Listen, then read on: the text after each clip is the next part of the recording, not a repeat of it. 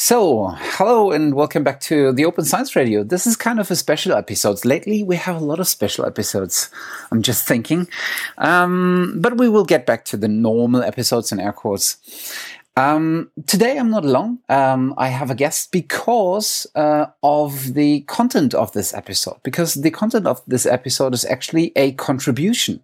It's not um, us behind uh, behind it, basically we're just doing um, a short introduction to give you uh, a better context of what you're about to hear. And in order to do so, I gladly invited uh, Lindsay. Hi, Lindsay. Hi, nice to meet you. Uh, you are, um, we have met briefly before, I think on one of the barcamp, Open Science barcamps. Yes, we did back in March 2017. I, I think. think. so, yes. Yeah. and uh, I assume that at least uh, the people in Berlin uh, involved into any kind of science communication would probably have stumbled upon your name in any kind of uh, connection. Yeah, I have been doing multiple different things in Berlin. So I've been uh, helping out at neuroscience conferences, working for a art science festival, and also hosting science communication workshops in Berlin. Yeah. Um, so before we actually get to uh, this episode, which was uh, contributed basically by you and uh, a couple of uh, workshop students, uh, I call them, um, do you want us to give us a bit of your own personal background, how you uh, got into this whole topic?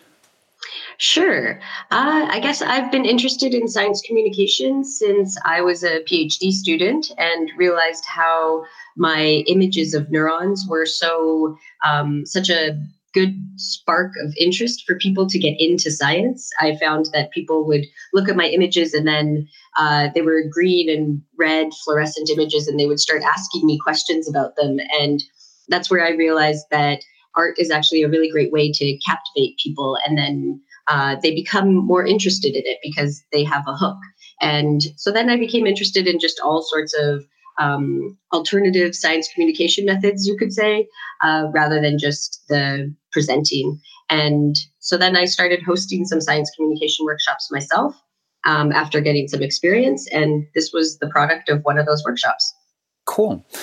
How, uh, as I understand, this workshop was taking place basically at the Humboldt University in Berlin. How did you get to uh, work there or host a workshop there? Um, so I had a friend working as an English uh, teacher in the um, English speaking department, and they have a lot of science graduate students who also speak English as a second language. And so they wanted some experience to practice using their scientific language um, while speaking English. And so I was looking for ways to get them speaking, ways to get them writing, and uh, making a podcast was a great option for me. Yeah, cool. Um, so, how was the um, the audience for you in in that case? I mean, uh, what were the participants of this workshop? They were all science graduate students themselves. Some of them were very close to finishing and finishing their PhD, and they were interested in maybe starting getting into science communication as a field of um, as a career field for themselves. And so this was a really great workshop for them to just uh, be exposed to all the different types of science communication that are out there right now. And what I really liked was giving them the opportunity to try their hands at it rather than just learning from uh, listening and watching other people to actually just go and try it. Would you say that they already had a kind of an underlying idea of what science communication is all about, or that it might be an essential part of actually research activities? Yeah, as PhD students in science, I think they've all come across the, um, you know, the difficulty, the challenge of communicating what they are researching, as well as the importance of it. So everybody came in already interested in science communication. Uh, but it was fun in the very beginning. We actually had a debate of what the purpose of science communication was and what the definition was and um, what the importance of it was. And it was interesting how we all think we are talking about the same thing. And it turns out people have different views of what exactly is their responsibility as a scientist. Which is kind of what we we as science communi- communicators in the widest sense are uh, ba- basically debating uh, with our clientship uh, all day long, right? The how much you need to communicate through what means and channels you need to communicate or you want to communicate or it might be best to communicate. So it's actually a really good way to probably start early talking about this. Yeah, just as a reminder of what they're getting into and sort of setting themselves up for after graduation. Yeah, yeah. it was a really good timing. So, what we are about to hear is um, th- basically three interviews uh, from different contexts. And I think that makes it really interesting because what we also will hear is a perspective from uh, students, basically, and what their um, how they perceive open science and open access. And what we will hear is uh, mainly positive thoughts, I think, but also some of the arguments that we are used to hearing. How much open you should be when you're working on something very specific something very new. So it's actually really nice to have those three perspectives, and um, it is really, really um, much appreciated that uh, you're doing workshops in giving people not only the chance to try out new tools and get used to writing, speaking, recording, but also give us the chance to participate and have a listen to the final result. Yeah, thank you. Um, before we head into the interview, do you have anything uh, uh, to uh, contribute? Uh, I think one important thing to point out is that these interviews are not in a linear form, that they are sort of mixed up.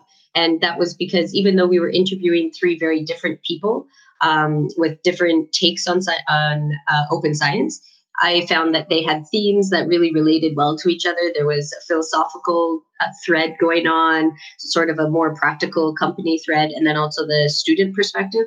And um, yeah, just so that the listener is aware that these are not linear interviews. Yeah. One last question that comes to my mind because it took me a while to get used to it, and I'm probably still not used to it. How do the, your students react to the medium of a podcast and hearing their own voice and have listening to themselves in this interview situation? I think they were definitely awkward when we first were listening through it because we did a lot of listening to try to piece the places, piece the different parts together. Yeah. Um, but I think after you know five minutes, you get used to the sound of your voice. May, you may still not like it, but at least you get over giggling and everything. Yeah. yeah. I mean, you get used to pain as well. So, yeah, exactly. okay. Lindsay, thank you very much for A, contributing and B, asking uh, or answering uh, my uh, couple of questions. And uh, good luck with any kind of uh, workshops you might have in the future. And maybe we meet again at some bar camp or conference. Yeah, sounds great. Thank you very much, Matthias. And I wish you the best luck as well. Thank you. Bye. And for all you listeners uh, of the Open Science Radio, have fun with this episode.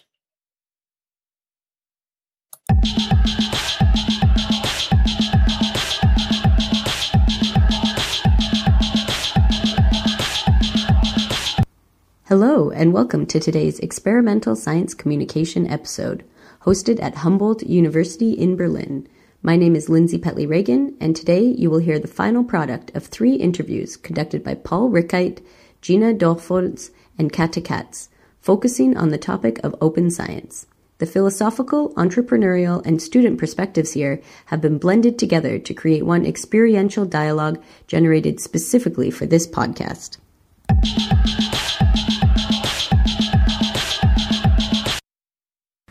Hello, this is Kata Katz. I will discussing the possible future of the Flusser Archive, focusing on the question of open access and open science during this interview with Dr. Anita Jóri, scientific supervisor of the Flusser Archive. Hi, Anita. I'm Hi. really happy to have you here. And thanks a lot that you are doing this interview with me. So, about my background, I studied history and applied linguistics. And actually, I came across with the archive where I started to work in the archive as an intern. And I just finished my PhD on electronic music. And about the open science, or like the background is here, especially in the Flusser archive, I think it's a very, very interesting topic. First of all, because of Flusser's own theories on on the dialogue and on dialogue and on discourse generally, because if you know a little bit about Flusser, Flusser's communication theory, you know that, that Flusser differentiated in between two types of communication, the discourse and the dialogue. And for him, within the dialogue and in his book, in the Kommunikologie, he writes about uh, the network dialogue and about the circle dialogue. And for him, the circle dialogue is kind of, you know, in a way, a problematic because the information is just circulating always in the same way, like within the so small cycle, like what we are doing now. Yes. And but it will change to network dialogue when in the moment when you put it online and then people will listen to it and they can add their comments and their own feedback and their own own opinions about this whole conversation what we have here now. So actually flusser had this kind of idea that that's that's the future the future of the communication in the end. But the dialogue itself so, so to say this futuristic network dialogue cannot work without the discourse and for him, the discourse, for example, the best example for discourse is science itself. Hello, my name is Paul Riekeit, and today I'm talking to Dr. Annemarie Lang, the CEO of Animatch, about open science and about how her platform aims to reduce animal research. Hello, Annemarie. First of all, maybe introduce yourself and tell us a little bit about your background. Thank you for this invitation. so, um, I started to work in science during my study on veterinary medicine. And during this time, or during my time in research, I also recognize that there's a common problem within science. So when you go to the lab, you can see some researchers working with mice, only taking out the brain, and the rest goes to the waste. You go some labs um, down the floor, and you see other researchers working mainly with the liver, and put the rest to the waste. So and then you think, okay, this can be done better because at the end you have a huge amount of waste but no solution. And what it's missing is a kind of information infrastructure. And this is what we want to provide with Animatch. So I started Animatch um, beside my normal work as a scientist, and we provide a platform where you can share your um, your animals, so mainly the tissue and organs of sacrificed animals from research.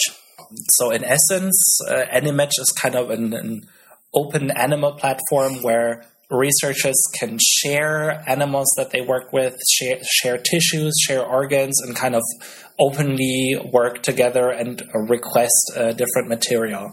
So, um, in essence, there's kind of the, the thoughts behind open science um, are reflected in this platform. Where would you say you see kind of connections between the, the idea of open science and what Animatch can provide? So I think it's definitely um, a good part within open science, or it goes directly in the direction of open science, because you can you can share your tissue and organs. You can also share animals that you're having an experimental procedure if someone else needed or has another approach for this kind of disease or this kind of modified gene or something like this. So um, another point is that you get uh, into contact with other researchers working with animals, for example. So you also get their exchange.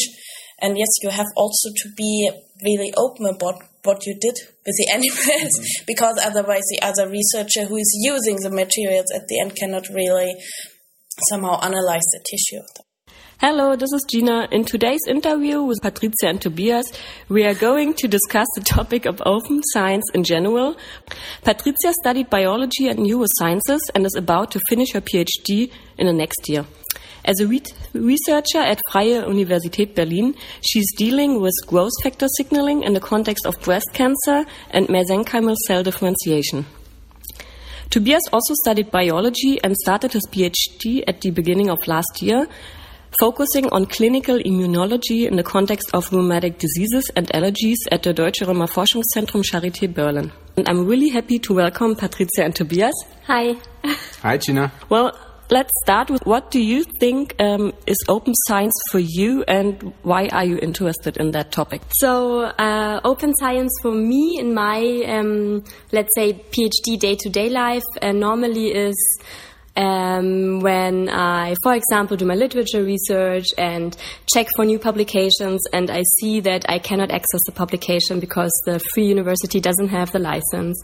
Or, for example, I want to reproduce some data of a publication or, or use the same method and I can't really get the details of the protocol because the materials and methods part of that paper is very, very brief and there's no details at all.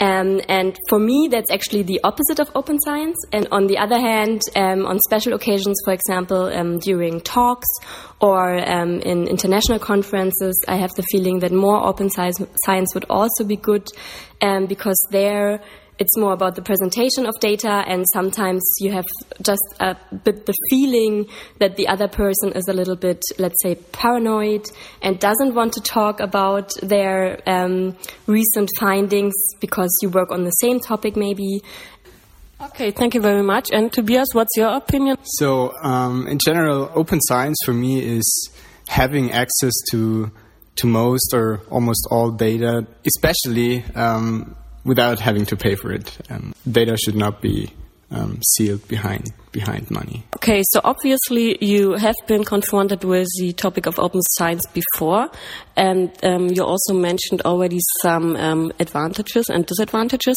So, in general, do you like the concept of open science, which means that your science or the science of someone else um, is made accessible to society?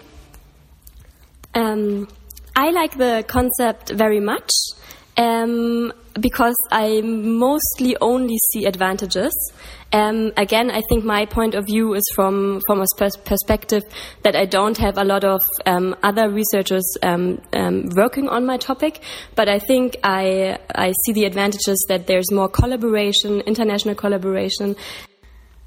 Well, I think um, this concept is sort of a, a two-edged sword. Um, on the one hand, of course, it's great to have access to to data. Um, on the other hand, I would also be sort of hesitant to give away my thoughts or um, my ideas before. Flusser, um, um, yeah, uh, wrote his book The before Schrift in the 80s and uh, end of 80s, and to that, in the original um, publication or in the first version, that was a floppy disk added to this publication, and this floppy disk idea was that you have this floppy disk at home. It's the electronic. It's actually ebook before ebook. So you could put it into your computer and uh, read exactly the same content what was in the book in the in the Schrift and uh, you could add your own comments to that. And that was again this Flusserian dialogic uh, comment with the Flusser hypertext, which is one step higher with this ebook. It, it's not an ebook; it's a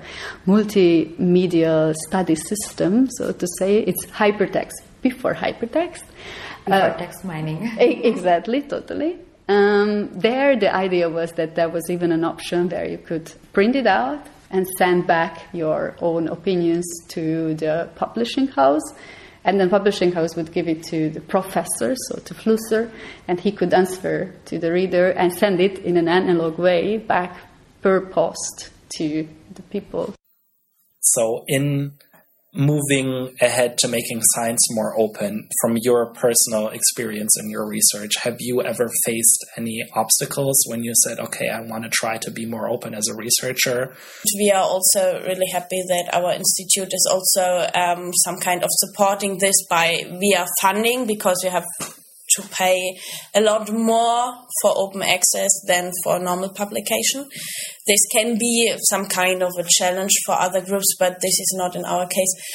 Challenge within research that you are ranked um, due to your impact factors and the the funding um, that you got during the last year, for example, and this is this is really difficult then to be open because when someone else use your data or your idea and is publishing first, for example, then you lose everything. I think the biggest obstacle is that that we would all have to do exactly the same in order to make it work. And on the other hand, of course, uh, it's it's all about money. Uh, the the idea of working in science is to to like find out things, um, develop new ther- therapies, um, for example. But on the other hand, it's of course also a job. Um, we need to make money uh, somehow, and yeah, using ideas and um, research results to to get a hand on patents um, or other like possible sources of income is um, of course something um, that's that's very tempting for a lot of people, and I think it's it's a big obstacle um, for open science.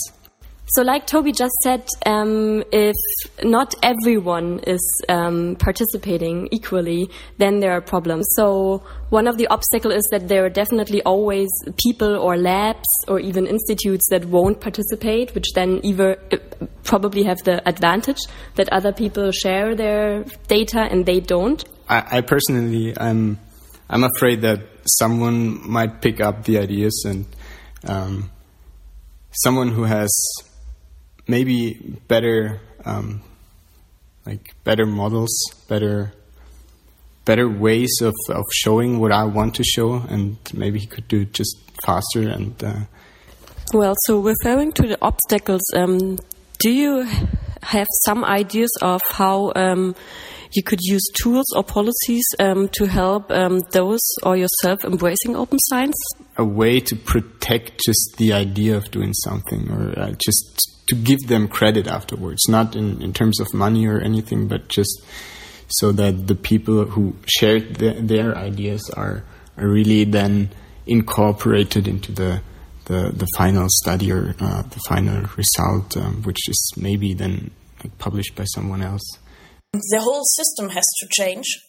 You need new ranking systems um, new credit systems, for example, also in the in the context with um, alternative methods, for example, or education. When you think about training people to be more yeah, aware of what they are doing, for example, in the animal model, so to also reduce the animal number, to refine, to apply pain medication and something like this.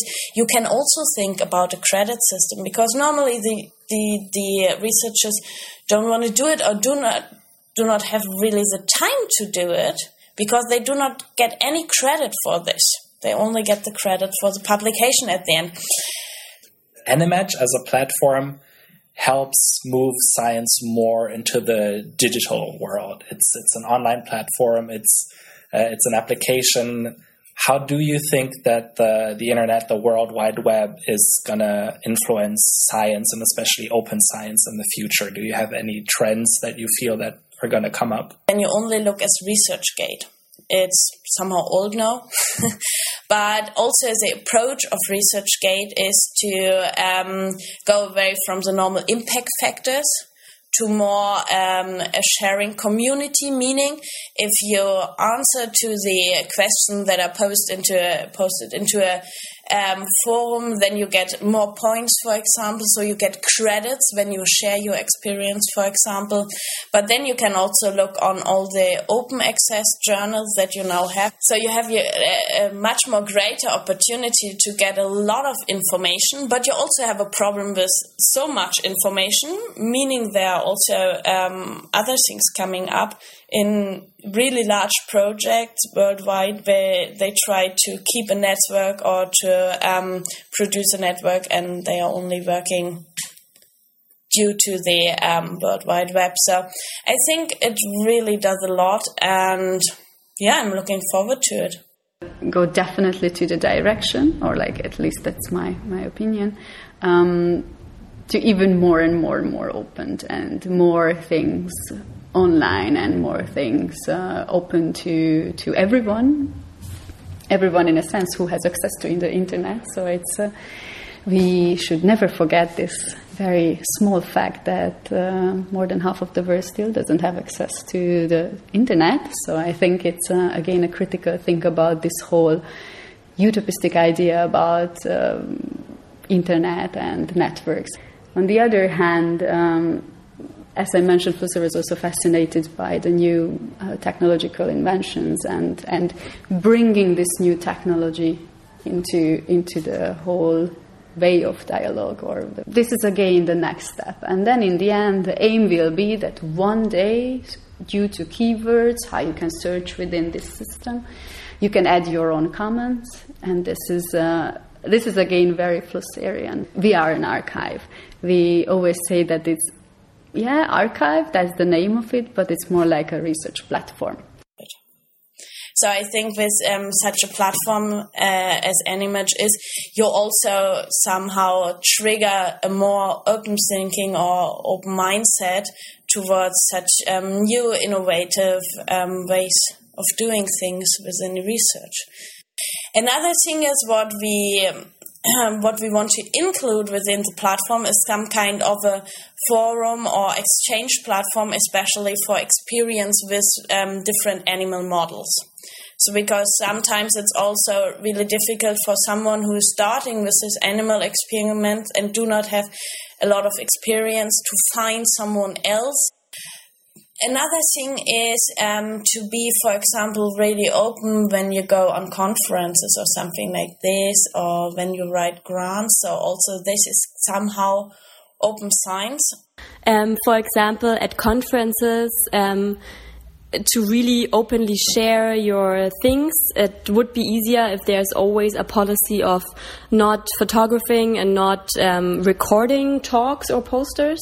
I, have been to a conference where that was the case, and that um, facilitated the the um, discussions. I think the people were more open because if you only hear it, you cannot really um, um reproduce it. I think for Flusser, this kind of the network dialogue and then this whole era about open access or like giving out information and people can give kind of feedback and, and own opinion or adding to it is super important. When you are passionate about your idea, then you will be really happy to have a group with the same idea and to work towards um, the common goal at the end. And I think you will be much more faster than today, where you do it all in parallel.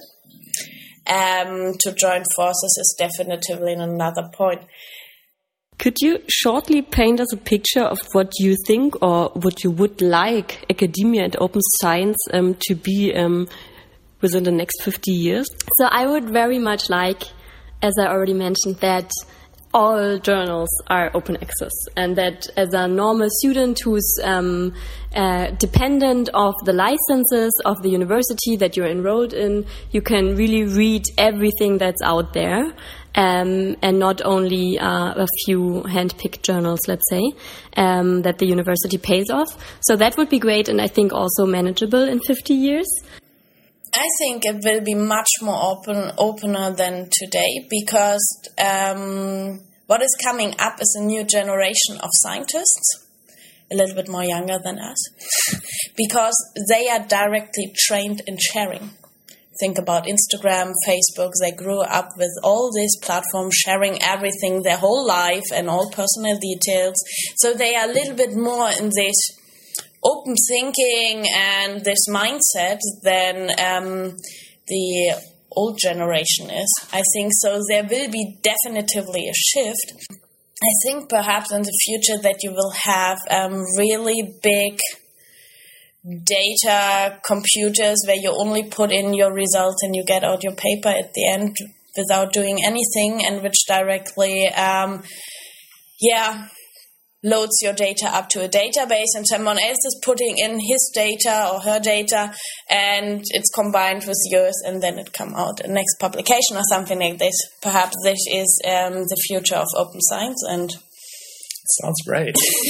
Yeah and of course a very hot uh, topic for us is what's the future of an archive generally? Like can we put everything, all information, all the documents, manuscripts, book manuscripts, essays, and all those things what we have here online, and then giving it to people, and uh, people can add comments and um, give their opinions to that, and so on. Should we do that or should we not do that? That's, of course, another question for us too, because um, I think and I'm probably not the only one person with this opinion who work at different archives that future archives or the, the, archives generally kind of have to go with the new technological um, inventions and go with the flow and being open to to these new inventions because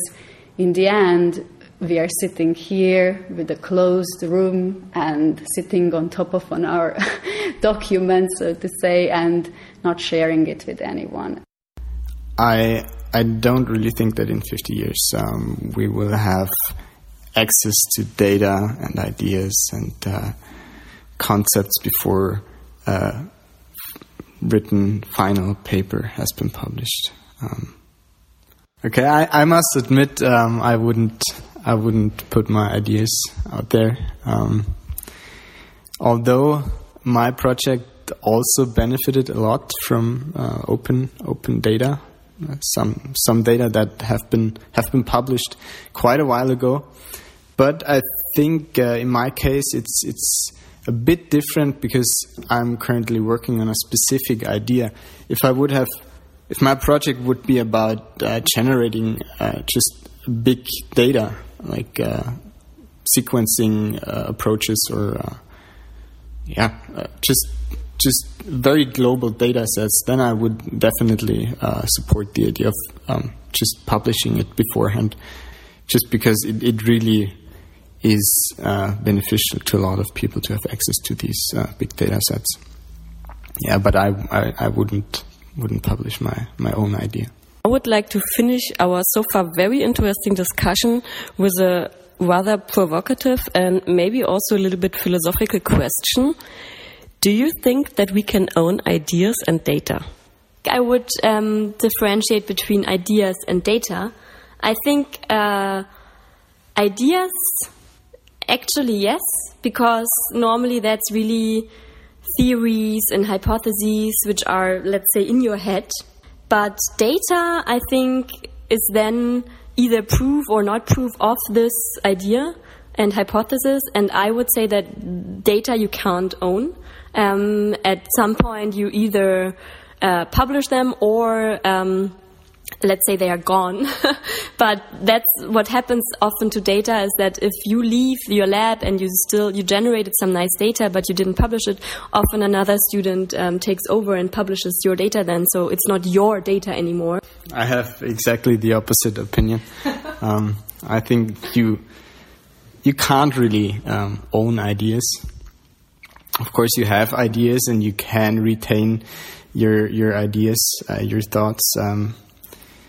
For a specific amount of time, but somewhere somewhere on this planet, someone else might have the same idea at some point. Yeah, but I think you can own data, and it's uh, an important important point here because there's often a lot of uh, work behind generating data, and not just work, but also um, money. It's an investment. Um, it is your data set. Uh, you can choose what you want to do with the data. Um, but of course, I also think that it, it, it's beneficial for all of us to, to publish the data as soon as possible. It's difficult to answer if you can really own an idea because I don't think that you are the only person on earth that has this idea. I don't think so, and if I think Flusser would sit here, he would say the same, because um, yeah, the death of the author so we are in this era with the Barthian, with the Flusserian. So it's that, um, yeah, of course, if you, I don't know, write a scientific paper and your name is on it, it's definitely your product, I would say, or your scientific work in the end. Um, which, of course, um, has some questions about the copyrights and so on. But idea, in a sense, um, that who has started and what was the first and so on. I don't believe in this linear histories in the 21st century. It's just not the way. Thank you for your answers and thank you for your time. you're welcome. Uh, and I thank you very much for taking the time. It was a pleasure. Thank you very much, Tina. Thanks, Tina.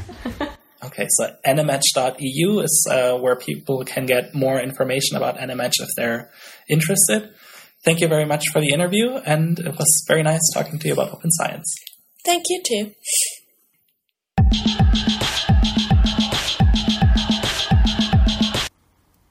Thank you to the interviewers and the interviewees for their contributions, and thank you for listening to this episode on open science.